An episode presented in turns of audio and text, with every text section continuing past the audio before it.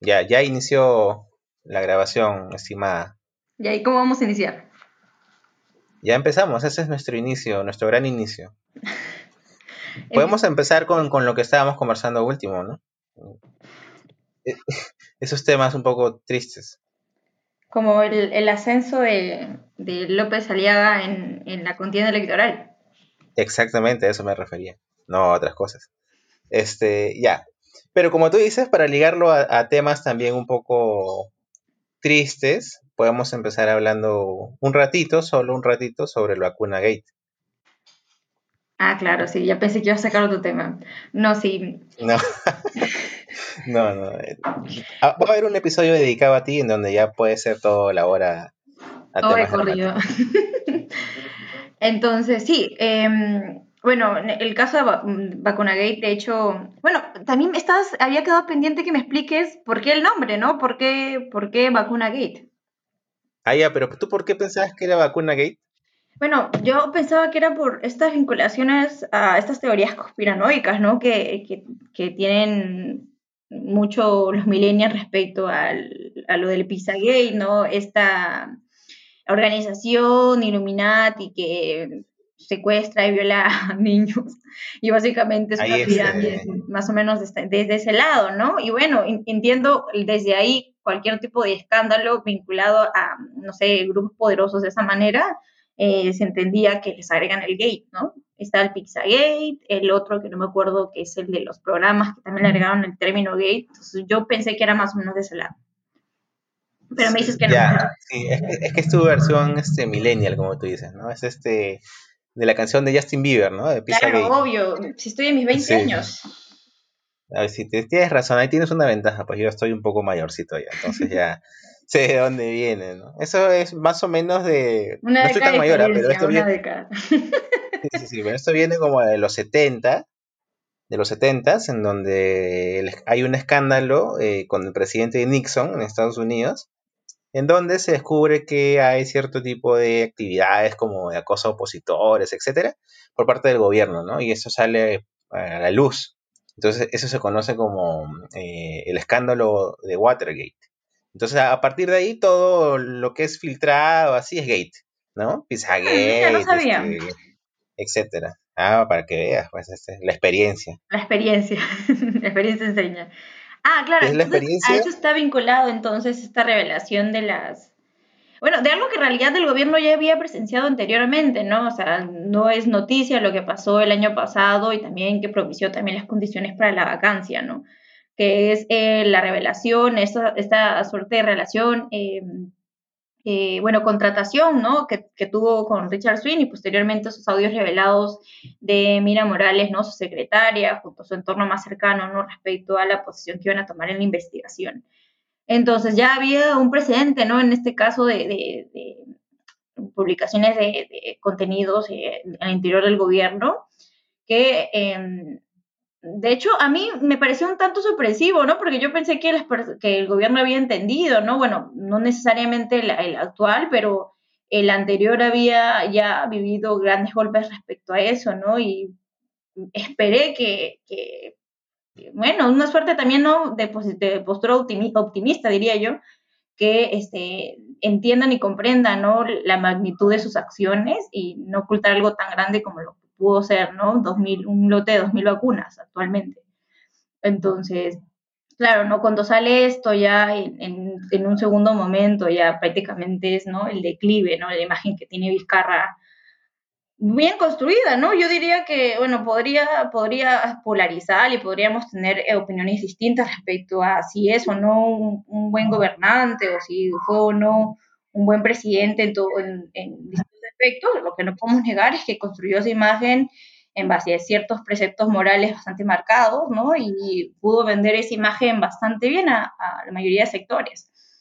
Y pues no un escándalo como este, eh, que involucra actos de corrupción, no solamente de manera directa a él, a sus familiares y al entorno más cercano, ya ahora evidentemente comprobado ya por declaraciones de sus ministros, eh, muchos de ellos continuaron en este gobierno, ¿no? El gobierno de Sagasti. Entonces, hay, varias cosas ahí que se, que se rompieron, ¿no? Dentro del, de esta farándula política que tenemos, ¿no? básicamente este fenómeno, o mejor dicho, el escándalo, el otro de los escándalos que tenemos en, en este, en, este nuevo periodo del Bicentenario, ¿no? 2021. Es que eso te iba a comentar, ¿no? Es como una seguidilla de eventos ya este, de la misma clase. Y en este caso yo siento que es más un, como un conchito de Vizcarra para este gobierno, ¿no? Es como un conchito maldito, ¿no? Este, y ciertamente Vizcarra construyó su imagen, pues, eh, en base a un grupo social que yo he calificado como los inocentes toda la vida, ¿no? Eh, donde creen pues que viene un héroe a, llevarte de las narices hacia el bicentenario, siendo el, digamos, eh, conductor y de la moral y, de todo ello, ¿no? Entonces, ahí hay un tema bien peligroso, ¿no? Que es este, justamente como tú dices, polarizar la escena y en donde están los muy buenos y están los muy malos, ¿no? Y la verdad es que en política ya con, todo lo que se ha visto desde el 2000 y anterior, pero más o menos lo que yo me acuerdo desde el 2000, ni los malos son tan malos ni los buenos son tan buenos, ¿no? Ahí creo que la gente debería guiarse específicamente de actos, de hechos concretos, ¿no? Y de acuerdo a los hechos concretos, la verdad es que todo el mundo termina decepcionando, ¿no? Y eso le ha caído y, le, y ha quedado como una bombita para ese gobierno, ¿no? Que ha podido yo creo, en mi opinión, ha podido desligarse. Pero ¿qué es lo que está haciendo? Un informe que en realidad me parece que es solo para decir ya investigamos algo y en realidad ya se acabó el tema, ¿no? Y creo que es un fenómeno que se repite continuamente. Eh, bueno, podría decir yo que esto se vio más marcado evidentemente en, con el inicio de este, gobierno, ¿no? Estamos hablando de la puntada, ¿no? Con, con PPK y, con Keiko Fujimori, ¿no? Eh, desde ahí que se comenzó a polarizar, ¿no? Eh, PPK en, teoría era la opción contraria, no tenía que ganar Keiko, entonces se apostó por él, ¿no? Fue desde ahí la, el inicio de, de esta, ¿no? De esta travesía, ¿no? Luego asciende Vizcarra y con Vizcarra el, fenómeno se profundizó, ¿no?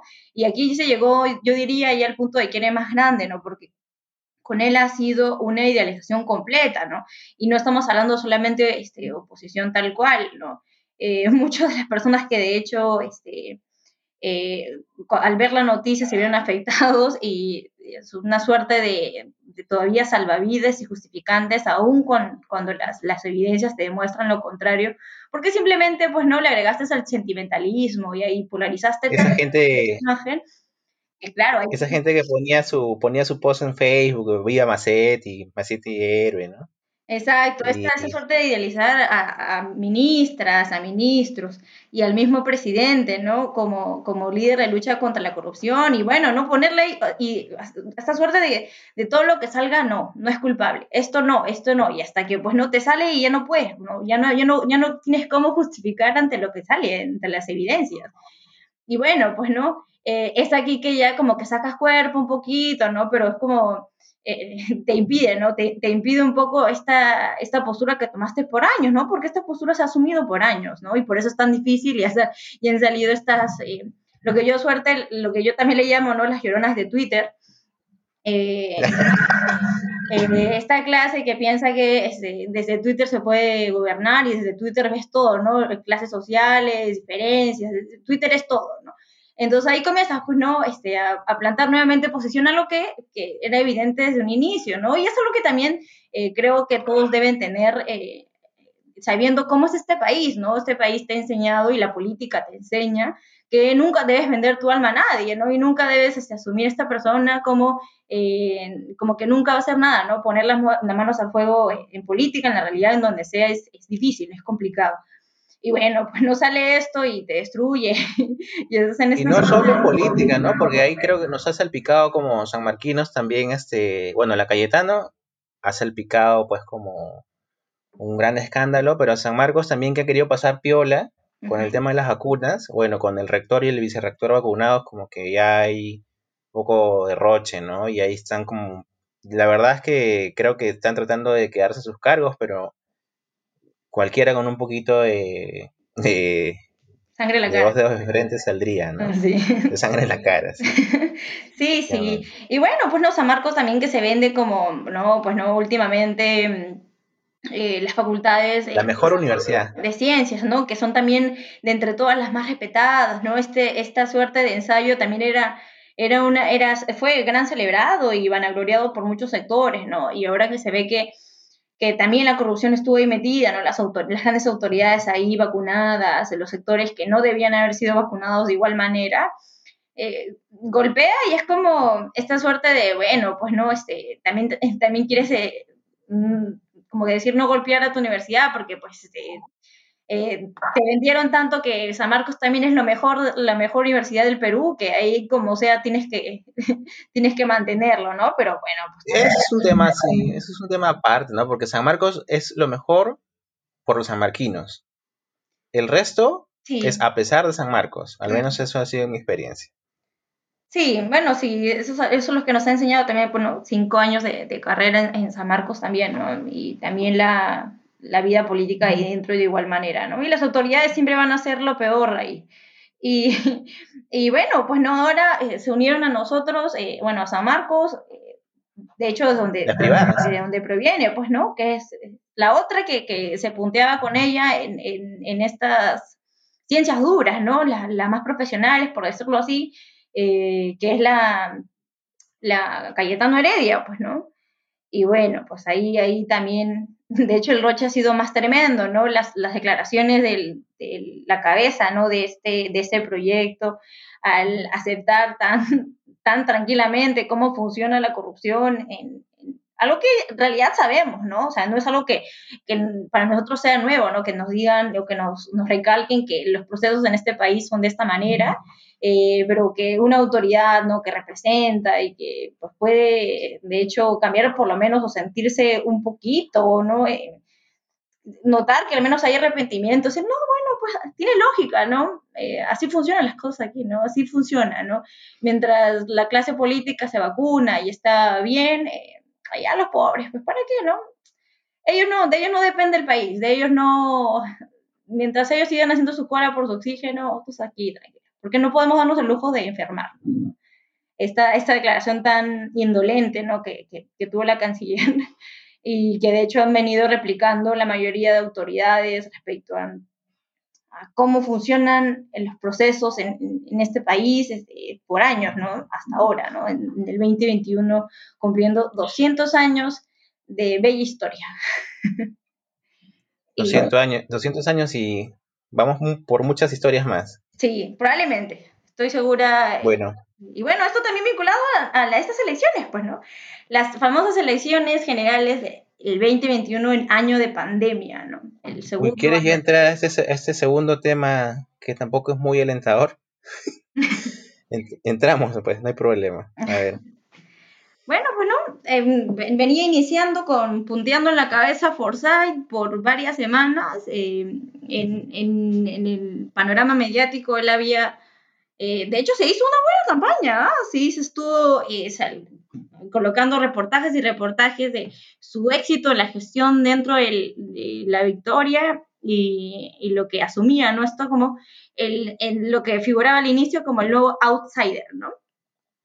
Eh, posteriormente ha venido cayendo, ¿no? De igual manera Guzmán, que también al inicio tenía posiciones bastante favorables, también, eh, de hecho, son los dos candidatos que hasta ahora vienen teniendo una tendencia a la baja.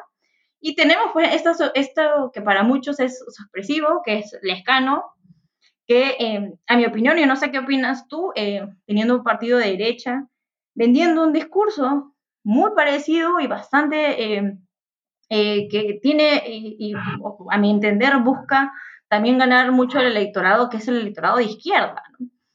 Eh, hemos visto en, los resultados, ¿no? Su, su, mayor fuerza está en el sur, eh, en general la mayoría de sectores, sectores de C, D y E, mucho sector joven, entonces ahí hay un, un, punto importante, no sé, no sé qué opinas tú respecto a eso. Es que el escalón es un político, ¿no? Creo que empezamos por ahí y, se van cayendo las candidaturas. Lo que tenemos eh, Forsyth es un, rostro muy simpático, un, alguien que conversa muy, digamos, que tiene acercamiento con la gente, al menos cuando sale, porque también a veces desaparece. Pero como siempre ha sido, los primeros lugares terminan difuminándose, ¿no? Y luego en segundo lugar, este, siempre ha estado peleado entre Guzmán, Keiko, Verónica, ¿no? Ahí Guzmán es mantequilla porque, bueno, él siempre ha sido también como un holograma, ¿no? Él, recién ahora que se ha dado cuenta que ha ido cayendo, ha salido a recorrer el Perú, mm. probablemente le ha gustado lo que ha conocido, como una excursión para él. Pero como eh, si me apuras, yo creo que el escano se la va a llevar, ¿no? Se la va a llevar eh, con tranquilidad, es más, en la segunda vuelta probablemente no, no sufra mucho. Y si me apuras más, eh, yo creo que el amigo morado no va a pasar la valla. ya creo que está en un descenso bastante notorio. No creo que las estrategias que esté tomando en este último Yo creo que es una crítica al partido, creo yo. Y bueno, de repente una, una crítica del mismo, ¿no? Eh, como Julio Guzmán, ¿no? O sea, la imagen que él, que él ha venido proyectando y construyendo desde ya un tiempo ya, no solamente con el escándalo que hubo en, ese famoso escándalo del hotel, ¿no? Del corriendo, eh, sino que ya anteriormente a eso, probablemente la imagen eh, era distinta quizás la de él, ¿no? Y en el partido de igual manera luego de que se hizo esta suerte de, reestructuración, que se vendió, ¿no? Como un nuevo partido, un partido que se creaba desde cero, nuevo, con bases sólidas, eh, con pensamiento republicano y todo esta, este, esta, este buena, esta buena imagen que eh, para ellos vendieron, ¿no? Eh, se vieron viendo que efectivamente ya no estaba funcionando él como cabeza de lista, ya no era funcional, ya no servía él como un candidato y si él quería, pues no, que finalmente el, partido asuma otra postura y que pueda tener por lo menos opción dentro de esas elecciones, eh, lo más correcto era dar un paso al costado, ¿no? Eh, no sé bien quién podría asumirlo dentro del partido, no sé si pudo haber sido su contrincante, la congresista, ahora no me acuerdo el nombre, Carolina, creo, ¿sí se llamaba? Lizárraga. Lizárraga, Em, no sé si ella necesariamente, pero era más que claro que él en realidad no debía, no debía seguir, pues, ¿no? Lo, reciente también con esta suerte lavada de cara con su esposa. Grandes señales que en realidad te demuestran que, pues, Guzmán es un poquito más que los demás, o sea, un, poquito más de lo mismo. Em, sí, vale aclararlo.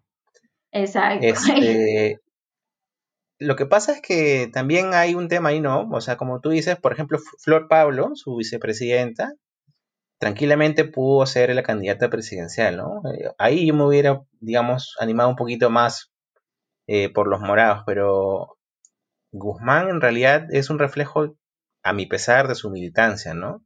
en el sentido en que no pueden visibilizar sus propios errores, ¿no? Es decir, si yo digo, yo voto por Lescan o voto por Frepap, López Aliaga, me van a decir, pero ¿cómo vas a votar por ellos, no? Y ese es el problema, ¿no? Un tema de visión. Ellos se fijan en por qué la gente, o se quejan de por qué la gente vota por otros y no por ellos, pero no se fijan por qué la gente no quiere votar por ellos. Es decir, no se fijan por qué no son atractivos para las personas más allá de que te digan que nosotros tenemos el super, plan de gobierno, somos técnicos, no tienen, digamos, la misma lógica que el resto o la mayoría de las personas, ¿no? Y otra de las críticas que yo también les, tengo a ellos reservada es también polarizar con, con alguien que comparte tu oferta electoral. O sea, estamos hablando de la izquierda, ¿no? Estos partidos eh, como ahora, bueno, diríamos que ahora es Juntos por el Perú, pero anteriormente estuvo Frente Amplio y todos estos partidos con los que evidentemente había cierta mm, cercanía, por decirlo así. Entonces, cuando hay problemas, cuando hay quiebres, los primeros que salen a atacarse entre ellos son, eh, son básicamente los mismos.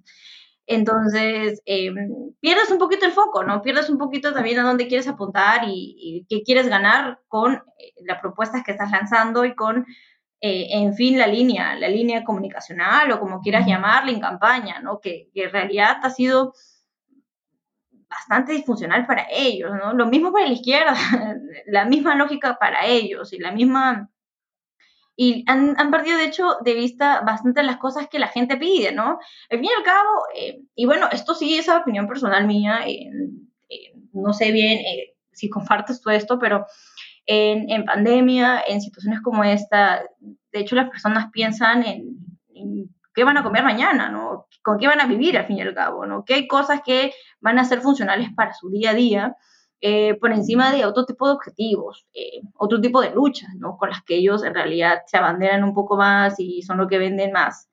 Y creo que hay, hay varias cosas ahí que se pierden y varias cosas ahí que, han, que, han, que no han sabido meter discursivamente que otros partidos han podido hacerlo, ¿no? Y podemos criticar eh, si nos gusta o no gusta su, línea ideológica o propuesta económica, política o lo que sea, pero han podido ahí entrar y han calado bien y, y por algo es una campaña, ¿no? Por algo es esto, ¿no? Tú vendes, eh, propones algo y, si a la gente le, le, gusta, eh, van a estar ahí. Claro, evidentemente con nosotros, o sea, con el electorado peruano, de hecho es muy volátil esto, pero ellos no han podido, entrar de esa manera, ¿no? Hay varios, varios puntos para, para crítica, creo, ahí, que espero con los próximos resultados noten, pues, ¿no? Y, hagan un cambio, quizás, si quieren seguir postulando. Bueno, no sé si vayan a postular, si pierden, si no pasan la valla, creo que ahí quedó todo, ¿no? Tendrían que volver a, sacar inscripción. Sí, pero ahí pues se aprovechan de la inocencia de sus jóvenes morados, ¿no? Eso sí, están todo el día chambeando en la calle. Este, yo, yo creo que son un poco utilizados. Pero bueno, ya, para cerrar el tema, Ahí mándate tu pronóstico electoral y ahí ya luego me mando yo. Mm, respecto a quién ganaría. ¿Quién gana? ¿Qué novedades hay en la elección? Ese tipo de cosas. Bueno, yo también creo que, no sé si gana, yo no apostaría que gane, eh, que gane necesariamente, pero lo veo al escano ahí, ¿no? Lo veo fijo en, la segunda vuelta. Em, es, mi impresión, ¿no? Por ahora. ¿Con quién iría? Eh, coincido que con quien, con quien fuera, de hecho, tendría muchísima oportunidad de ganar. Eh, si es con, Verónica, o bueno, Keiko, de hecho, con quien postule largamente, yo pienso que gana el otro contrincante. Eh, pero por ahora mi certeza va por ese lado, por él. Respecto a quienes pasan la valla, yo, yo no diría que, que, el Partido Morado no pasa, no pasa la valla. Yo diría que sí pasa.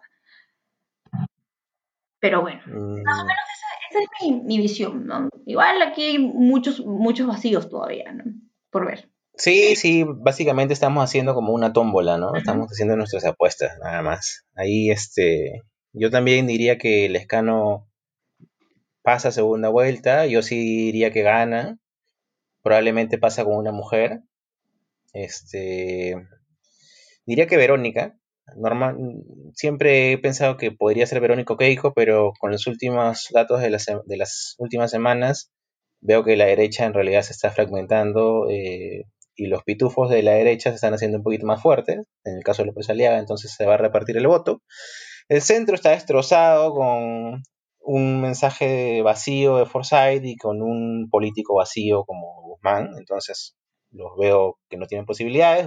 Es más, veo a los morados no pasando la valla. E inclusive, si me apuras, ya te podría decir que inclusive veo a López Aliaga con mayor porcentaje o intención de voto que, o votos que el Partido Morado, ¿no? Ese sería más o menos mi, mi pronóstico electoral, a ver si, si gano, si la chunto y me gano algo. A ver, a ver la, la, suerte de tómbola del país, ¿no? Eso que se viene cada Exactamente, a ver la, la, suerte del país como una tómbola. A ver, ya, para finalizar, porque llevamos casi 25 minutos eh, vendiendo humo, hay que, eh, tenía eh, como propuesta un último tema que es un poquito, bueno, bastante más serio, pero que sí se puede abordar desde nuestra plataforma no seria, que es el tema de la eutanasia. No sé si has escuchado de las últimas noticias, está bastante en discusión ese tema por, por Ana Estrada. Mm, sí, el, caso de, de, Ana Estrada, sí. De hecho, esta, esta sentencia, ¿no? Que hubo, eh, en lo personal me parece que, que, es un gran precedente, creo yo, para, para esto que en, en mi opinión es, es básicamente conceder el derecho a, tener, a poder elegir cómo quieres eh, eh, finalmente tener una, buena, una, una muerte digna, ¿no? Eh, sobre todo con, con, este proceso que ella ha venido viviendo desde ya hace muchos años, tratando de, de encontrar ¿no? una salida mm, correcta dentro del Estado, ¿no? Esto que también es muy largo, ¿no? Tratar de tener una sentencia en este país desde el punto que sea, no solamente de, de esta manera, sino que también si es una denuncia, si es, si es algún tipo de, de, otro tipo de proceso judicial, es difícil. Eh, considero que es, es, valioso, es muy valioso lo, lo que se está eh, logrando y muy criticable, de hecho, las posturas que han venido saliendo con esto, ¿no? Muchos de los, los candidatos también han venido aquí polarizando de otra manera, ¿no? Eh, uno de ellos, evidentemente, es López Aliaga, ¿no? Con, con, su, con sus declaraciones respecto a que si se quiere morir, eh, se puede tirar de un puente o se puede, o sea, e-, ella puede ver la manera porque al fin y al cabo no es un, él considera que es un acto muy individual y personal y que nadie más en realidad tiene, que hacerlo. Me parece que es un, una respuesta indolente. Eh, no sé si tú opinas igual, a me parece que... Y también es mucho de lo que la realidad, este, también la gente piensa, o sea, lamentablemente hay mucha gente que piensa igual que él, ¿no? Eh, el hecho de, eh, yo creo que ahí tiene que ver mucho el papel de la religión, ¿no? la religión nos ha enseñado que el suicidio, o mejor dicho, estos problemas de salud mental en general, solo son problemas leves, ¿no? Son problemas solucionables, no, no, hay, no hay nada que, que, que nos detenga desde ahí. Yo creo que es algo mucho más grande, ¿no? Los procesos eh, graves que uno puede vivir ahora en pandemia de salud mental y, de esto, ¿no? Que, que significa sentirte bien en, una situación como esta, es duro, ¿no? Es duro, creo, y, minimizarlo a este punto, decir que simplemente, ¿no? Si se quiere suicidar, que se suicide sola y que no va tirándose un puente, es, para mí es bastante, no solo indolente, sino que viniendo de, alguien que, postula o que quiere ser en general un, político que, aspira a ser presidente, o en general en realidad no solamente viniendo de él o de cualquier persona que, pretende o que, es un ser humano tal cual, eh, pensar de esa manera y tener poca empatía me parece, me parece muy triste ahí yo solo podría decir que concuerdo contigo, ¿no? Tú sabes que yo siempre he tenido una postura bastante que prepondera la libertad y en, ese sentido yo sí estoy de acuerdo que en realidad en, este caso es el derecho a, morir es eh, una extensión del derecho a, la vida, ¿no? A la vida, una vida digna. Y creo que ese es justamente ese concepto de dignidad es el que no entiende López Aliaga, ¿no? él piensa que es ya muerte y ya. No, y no es así, ¿no? Creo que representa en cierta forma también un fundamentalismo religioso que tú bien mencionas y que gran parte bueno, no gran, no sé si gran parte, pero al menos eh, un sector duro eh, de votantes sostiene, ¿no? Sobre todo los vinculados a, a, ciertos sectores evangélicos o algunos, ¿no? No todos, pero, pero que son un poco más extremistas.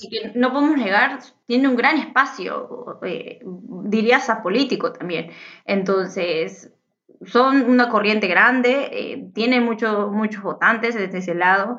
Eh, de hecho, polarizar en este punto, eh, uno, podría decir, ¿no? Esta suerte de también proceso que hubo con Bolsonaro en su momento, en Brasil, también, si no me equivoco, también lo, lo tuvo un candidato en Bolivia, con el papel también de la religión que al fin y al cabo allá fue funcional, ¿no? Eh, pudo colocar y, adueñarse de, ideas en este extremo, ¿no? Eh, que la gente valora porque son sectores conservadores, eh, son funcionales en campaña y podrían, y quizás podría ser también una de estas, este, las razones que quizás muchos de ellos están ascendiendo, ¿no?